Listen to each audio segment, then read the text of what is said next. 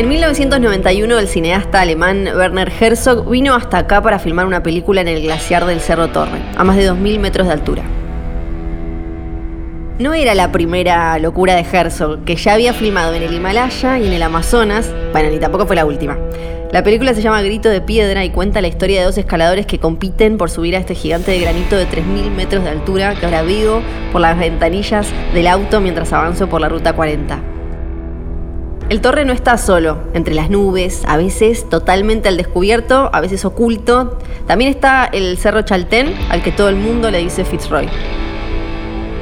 En esa época el Torre y el Fitzroy no eran parte de ningún circuito turístico. Durante años funcionaron más bien como un destino secreto para escaladores y escaladoras profesionales de todo el mundo. El pueblito que estaba a sus pies no era más que un lugar para que descansaran antes y después subir. Todo eso cambió, pero de alguna manera también sigue igual. ¿Que hacia dónde voy? Voy hacia la capital argentina del trekking, hacia el pueblo más joven del país, hacia uno de los destinos más hospitalarios del mundo.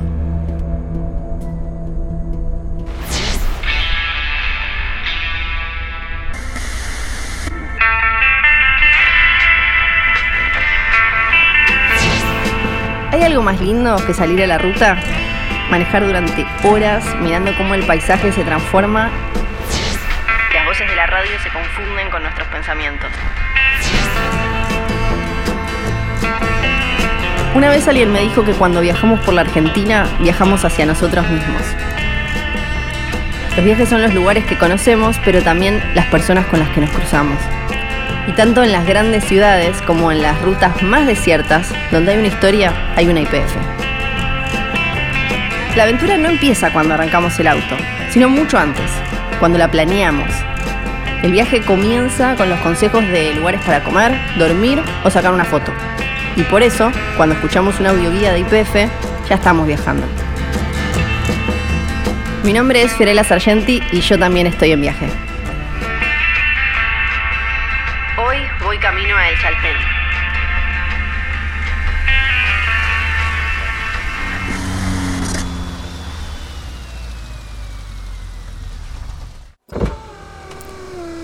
Hola, lleno de Infinia, por favor. Dale, ya te lo lleno. ¿Pagás con la app? Sí, gracias.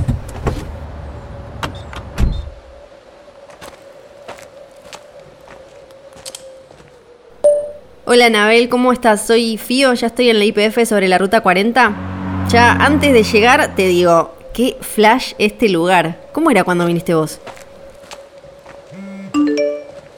Era la nada misma, la realidad es que era la nada misma. Era un pueblo con 12 familias, más un par de familias que vivían del otro lado del río en la seccional de parques nacionales y, y, era un lugar que parecía que iba a ser inhabitable. Y a mí la verdad es que me, me cautivó absolutamente, me sedujo absolutamente. Qué increíble. En un rato me contás todo. Estoy camino para la chocolatería ahora. ¿Me indicás cómo ir? Seguí por la ruta, seguí. Vas a dejar a mano izquierda el centro de informes de um, parques nacionales eh, seguí un poquitito más y vas a cruzar el puente. Cuando cruces el puente te vas a encontrar con la terminal de ómnibus a la derecha. Entonces seguís por la avenida principal, que es la avenida Güemes, vas a pasar el cartel de Bienvenidos a Chaltén y ahí haces tres cuadras.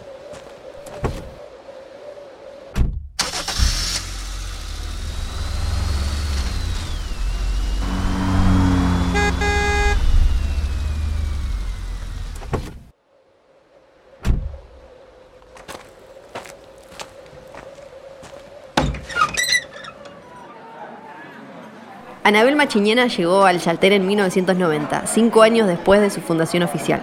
Nunca más se fue, y ahora hace los alfajores más ricos del pueblo. No es una forma de decir esto. Antes de venir busqué en internet cuáles eran los mejores alfajores del Chaltén y todas las plataformas hablaban de su chocolatería, Josh Aike. Creo que se hicieron famosos porque, porque a mis vecinos les gustaron mis alfajores.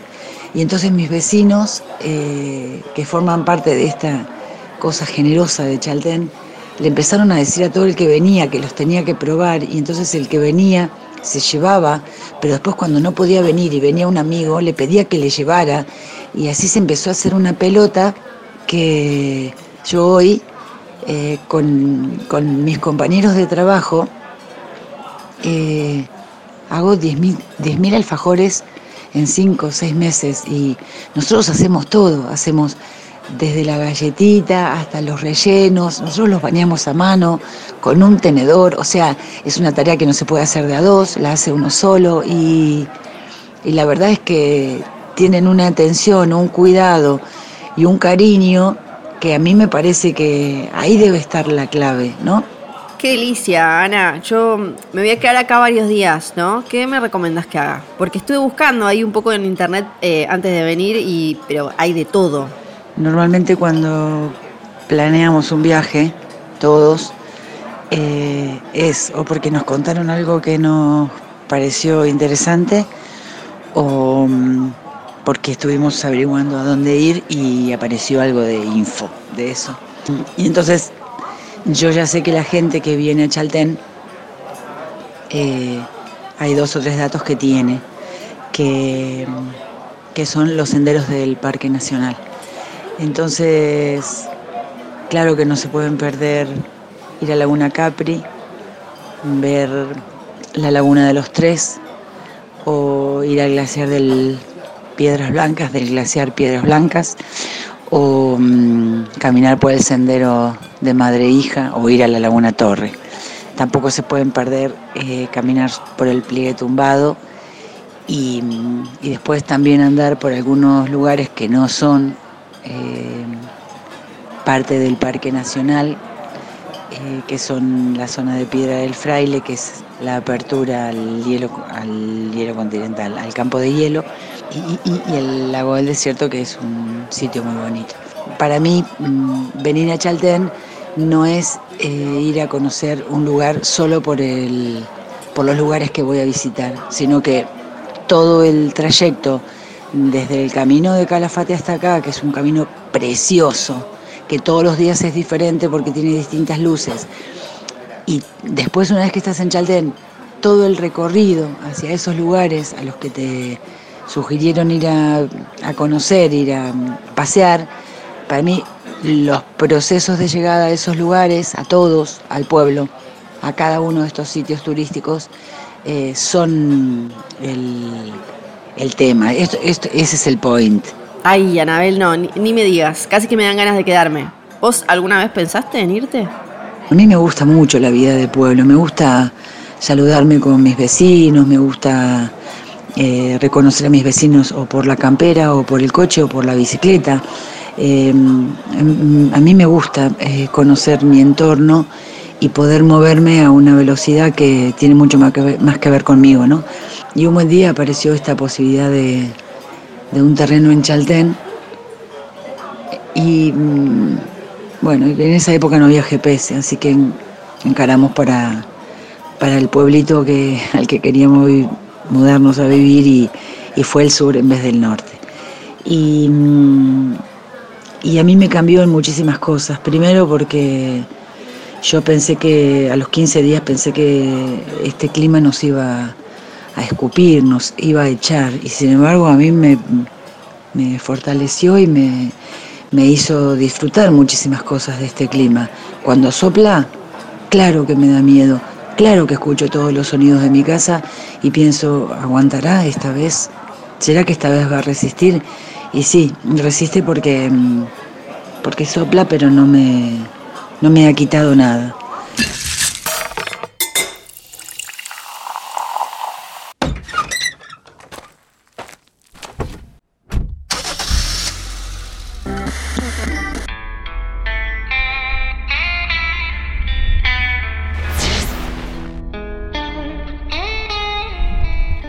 Venir al Chaltén significa sí o sí aceptar que vamos a usar el teléfono más para sacar fotos que para publicarlas en redes sociales. El wifi acá es súper lento y la verdad es que si antes de llegar ya descargamos los mapas y la info que vamos a necesitar, estar desconectados del mundo puede sentirse como una bendición. Además, lo que sea que necesitemos saber, podemos parar y preguntárselo a algún local, porque en el Chaltén viven unas 2.000 personas todo el año, se conocen entre todos y son tan buena onda que hace un par de años una de las comunidades online de viajeros más famosa puso al pueblo entre los 10 destinos más hospitalarios del mundo. Entonces, si buscas un lugar para dormir o comer, puedes intentar agarrar wifi o algo de señal, o muchísimo mejor, preguntarle a algún vecino que seguro te va a recomendar el brew pub Don Guerra, si querés tomar una cerveza artesanal con una picada, o el restaurante La Tapera, si tenés ganas de comer cordero. A mí, que soy vegetariana, ya me recomendaron que pase por Cúrcuma Almacén. Para elegir un lugar donde descansar también confié en la buena onda chaltenera. Me recomendaron desde una estancia centenaria que queda a camino a Bahía Túnel hasta unas hosterías súper lindas con restaurante y biblioteca.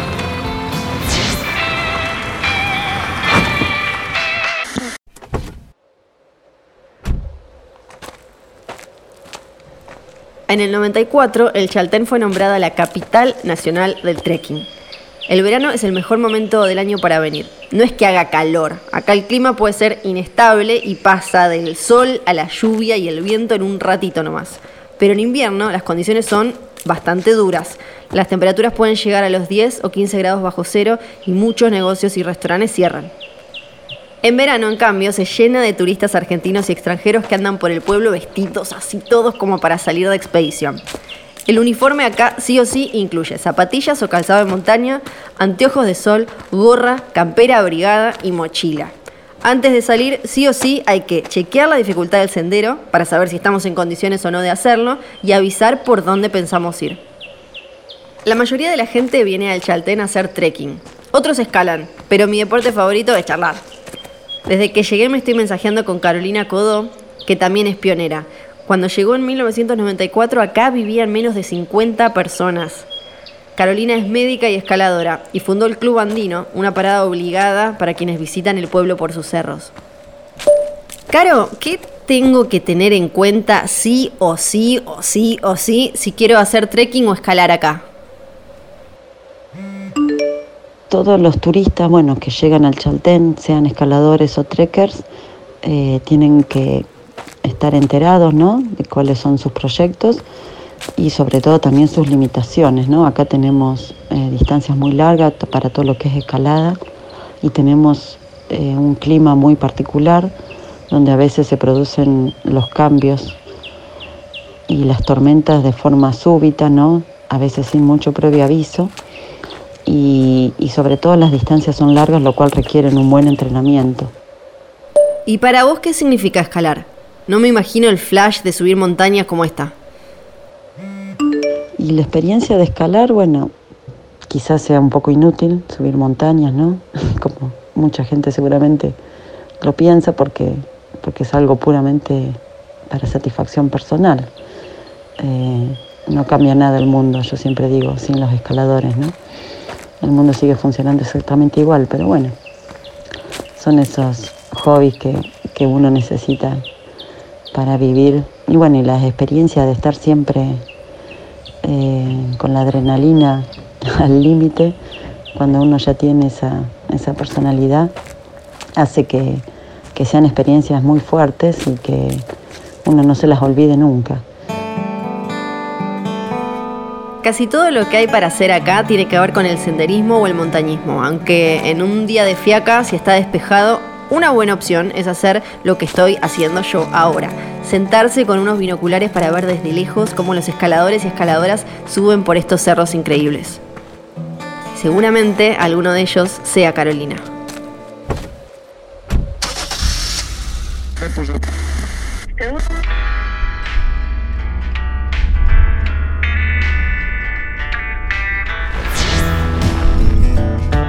Y como las luces de una ciudad que desaparece en el espejo retrovisor, aunque no la veamos, la ruta sigue estando ahí, esperándonos para el próximo viaje. Mi nombre es Fiorella Sargenti. Nos vemos en el próximo destino, en la próxima IPF.